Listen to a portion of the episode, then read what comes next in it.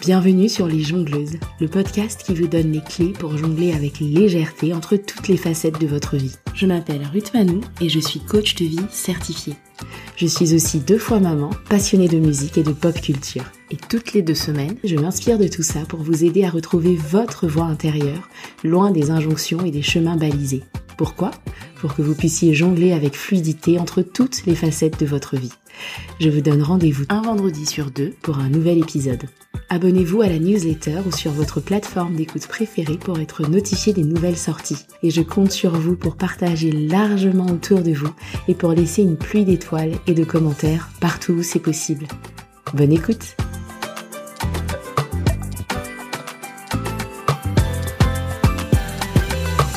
Hello tout le monde, j'espère que vous allez bien. Je suis ravie de vous retrouver pour cet épisode 43. Il semblerait que le dernier épisode sur le syndrome de l'imposteur vous ait particulièrement parlé et j'espère surtout qu'il vous a aidé. Aujourd'hui, on va aborder ensemble l'outil le plus puissant pour faire face à ce syndrome. Et cet outil ne s'applique pas seulement au syndrome de l'imposteur, c'est un peu la clé passe-partout qui vous permettra de créer les résultats que vous souhaitez dans tous les domaines de votre vie, plutôt que d'assister impuissante à des cycles qui se répètent ou des obstacles à l'atteinte de vos objectifs qui vous paraîtraient insurmontables. Cet outil, c'est vos croyances et plus précisément la création consciente de vos croyances. Alors pourquoi c'est important d'apprendre à maîtriser cet outil? Bah, si on reprend l'exemple du syndrome de l'imposteur, on s'aperçoit que l'un des mécanismes à l'œuvre est un décalage entre la personne qu'on croit être à l'intérieur et le personnage public dont on joue le rôle.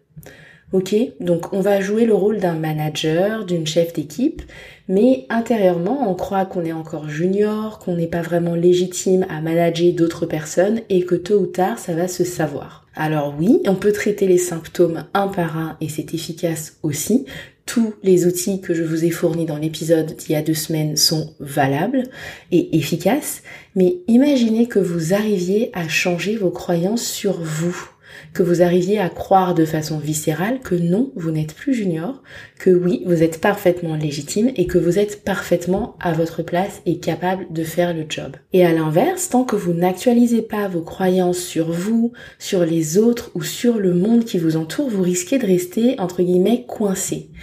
En fait, c'est un peu ce qui se passe, vous savez, euh, quand on est parent pour euh, celles d'entre vous et ceux d'entre vous qui sont, qui sont parents. On passe du temps à trouver la bonne façon d'aider nos tout petits enfants à manger, à dormir ou autre. On trouve le truc qui fonctionne et on se dit ah génial, ça ça fonctionne et en plus on se dit OK, mon bébé est comme ci ou comme ça. Sauf que non, le bébé en question est en évolution permanente. Et c'est tellement vrai que notre super technique finit par ne plus fonctionner au bout de quelques mois. Alors on peut s'acharner et se dire qu'il y a un problème à régler et tenter de faire fonctionner la technique au forceps. Ou alors on peut se dire qu'en fait non, mon bébé est différent de l'idée que je m'étais faite et on peut s'adapter.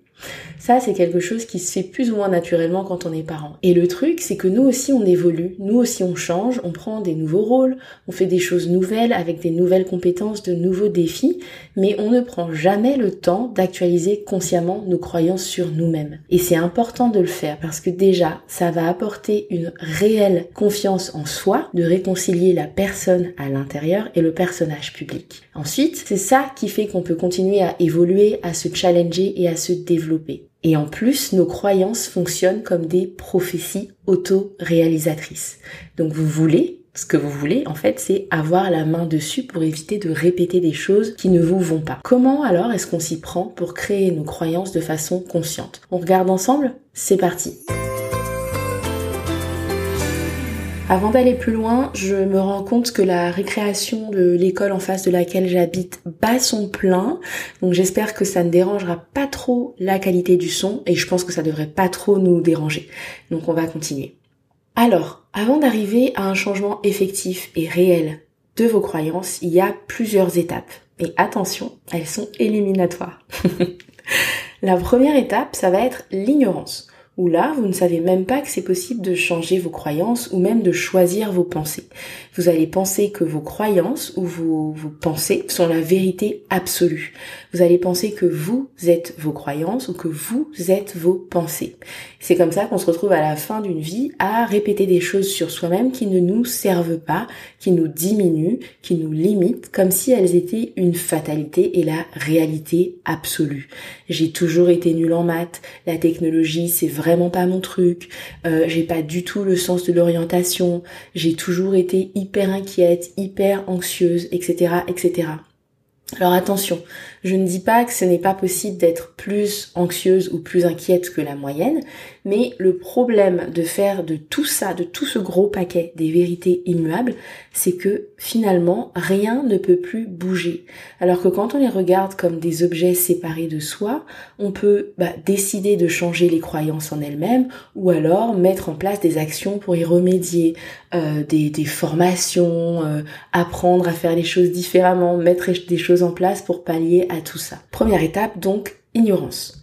Deuxième étape, assez proche ou conséquence logique, défiance. Comme on ne sait pas que des croyances, ça se change, comme on pense que nos croyances sont des vérités absolues, et eh ben là, toute personne qui va arriver avec une vérité ou une croyance alternative va être un peu perçue comme l'ennemi à abattre. Bah oui, comment est-ce qu'elle ou il ose attaquer la vérité?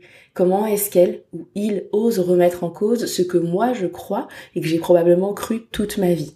Et en soi, d'un point de vue psychologique, ça se comprend. Personne n'aime être en dissonance cognitive. C'est inconfortable et en plus ça demande de l'énergie pour changer une croyance. Donc ce qui est le plus simple et le plus facile à faire, c'est de résister et de rejeter en bloc tout ce qui viendrait remettre en cause notre croyance, même si c'est une croyance qui ne nous sert pas. Donc c'est humain et ça se comprend. Mais si vous êtes ici à écouter ce podcast, vous êtes sûrement prête ou prêt à passer à l'étape d'après, celle où ça devient possible de changer les croyances qui ne nous servent pas. Et pour dépasser la phase où c'est impossible de changer une croyance et aller vers celle où ça devient possible, il y a trois principes à adopter. Premier principe, ce qui est vrai pour vous n'est pas la vérité absolue. Je parle pas de faits scientifiques euh, du genre euh, la Terre est ronde, une année euh, dure 365 jours, etc. ou des vérités générales. On est bien d'accord. Mais pour tout le reste, ce n'est pas parce qu'une croyance, une pensée ou même une valeur est vraie pour vous qu'elle l'est pour tout le monde ou qu'elle doit l'être pour tout le monde. Et rien que ça, je trouve que ça fait déjà retomber les tensions de défiance de tout à l'heure. Vous trouvez pas? Ça vous fait pas comme une envie de ne pas aller répondre à des commentaires dans la section commentaires d'un post avec lequel vous n'êtes pas d'accord? En tout cas, moi, ça me fait euh, cet effet-là. Ce principe-là fait que deux choses en apparence opposées ou contradictoires peuvent être vraies en même temps sans que ce soit une menace pour vous. Donc vous pouvez avoir votre croyance. Vous pouvez voir un post sur les réseaux sociaux qui va à l'encontre de vos croyances. C'est pas une menace, c'est rien du tout pour vous, c'est neutre et vous passez votre chemin. Deux choses en apparence opposées ou contradictoires peuvent être vraies en même temps. Et enfin, le troisième principe, vous n'êtes pas vos croyances, vous n'êtes pas vos pensées. Vous êtes la personne qui produisez vos pensées et vos croyances. Et si vous n'êtes pas vos pensées, quand quelqu'un n'est pas d'accord avec ce que vous pensez, bah ça devient tout de suite moins personnel et moins dirigé contre vous. À moins que ça le soit. Je, je sais pas, euh, voilà, je, je ne sais pas qui sont vos ennemis si vous en avez, à moins que ça le soit, mais dans ce cas-là, c'est à vous de le discerner. Et ce que je dis là ne s'applique pas du coup. En tout cas, c'est ce principe-là qui vous emmène à la phase d'après, à la phase de responsabilité. Et cette phase-là, elle consiste à se dire, si je suis la personne qui produit mes pensées et mes croyances, alors je peux aussi être la personne qui les modifie si c'est ce que je souhaite faire. Et ça, c'est la meilleure nouvelle de l'année. Parce qu'une fois que ce principe est intégré, on peut se mettre au travail et travailler sur les croyances que justement on souhaite changer. Alors comment ça se passe, cette fameuse transformation, cette fameuse création consciente des croyances? Alors déjà, il vous faut commencer par repérer vos croyances sous-jacentes. Et là, j'ai deux questions, deux exercices pour vous aider à les repérer. À vous de choisir euh, l'exercice qui vous parle le plus, la question qui vous parle le plus. La première question, c'est ou est-ce que dans ma vie, je répète des cycles qui ne me vont pas? Ça peut être euh, je laisse systématiquement passer des propos qui me blessent, je ne dis rien face à des comportements d'autres personnes qui ne me vont pas, ou je perds systématiquement patience avec mes proches. De façon chronique, je n'ose pas prendre la parole en réunion. Donc vous allez faire une liste de tous ces moments où vous agissez d'une façon qui ne vous convient pas de façon récurrente sans arriver à faire autrement. Ensuite, vous allez choisir une des situations de votre liste. Vous pouvez le faire sur les autres, bien sûr, mais commencez par une et demandez-vous comment est-ce que je me sens à ce moment-là avant de poser l'action que j'aimerais tellement arrêter qu'est-ce que je pense à ce moment-là? Et à partir de là, demandez-vous d'où me vient cette pensée, qu'il s'agisse d'une personne, d'un moment de votre vie ou d'une expérience vécue? La réponse ne vous viendra pas forcément tout de suite, mais laissez reposer la question et voyez ce qui émerge, soit dans l'immédiat, soit dans une méditation, soit plus tard alors que vous êtes en train de faire complètement autre chose. Un exemple pour moi, c'était la production des épisodes de ce podcast il y a tout juste un an. Si je ne les travaillais pas suffisamment longtemps à l'avance ou que je ratais une date de sortie, je me retrouvais systématiquement comme sur une pente glissante et je tombais dans des longues pauses que je n'avais pas forcément prévues. Ma pensée sous-jacente à ce moment-là était le process pour sortir un épisode de podcast est très compliqué et très long et si je ne le fais pas suffisamment longtemps à l'avance, c'est foutu. On appréciera tout mon sens de la demi-mesure. Et cette pensée-là, elle me venait de mon expérience avec le tout début du podcast où effectivement on était sur un podcast d'interview avec beaucoup plus de travail et d'imprévus que ce que je fais aujourd'hui. Expérience qui a contribué à forger ma croyance sur le fait que produire un, un épisode de podcast c'est long, c'est fastidieux, c'est laborieux. Et la croyance se confirmait à chaque fois un peu plus puisque quand je tombais dans ce cycle où j'arrêtais, c'était d'autant plus difficile d'y revenir et ça me semblait plus laborieux encore à produire et je ne parle même pas de la communication autour. Depuis, ma croyance a changé et la croyance que j'ai aujourd'hui, c'est juste ça peut aller vite. Donc là, vous voyez, c'est pas du tout, je suis pas passée de c'est long, c'est fastidieux, c'est laborieux à c'est génial, c'est facile, c'est super facile. C'est juste, ça peut aller vite. Je peux le faire la veille pour le lendemain avec fluidité et facilité. C'est une possibilité. Et si je rate, entre guillemets, une date de sortie, il n'y a pas mort d'homme. Je publie dès que c'est prêt. Et ça, ça change complètement la donne, ça change complètement le carburant émotionnel que j'ai en travaillant sur ce podcast. Et c'est à ça que je voudrais vous faire arriver en fait avec cet épisode et celui de la semaine prochaine. Pour la deuxième question, on va adopter un angle un peu différent. Demandez-vous, Qu'est-ce que j'ai envie de faire dans ma vie, depuis longtemps ou pas, mais juste sans oser le faire ou sans me l'autoriser?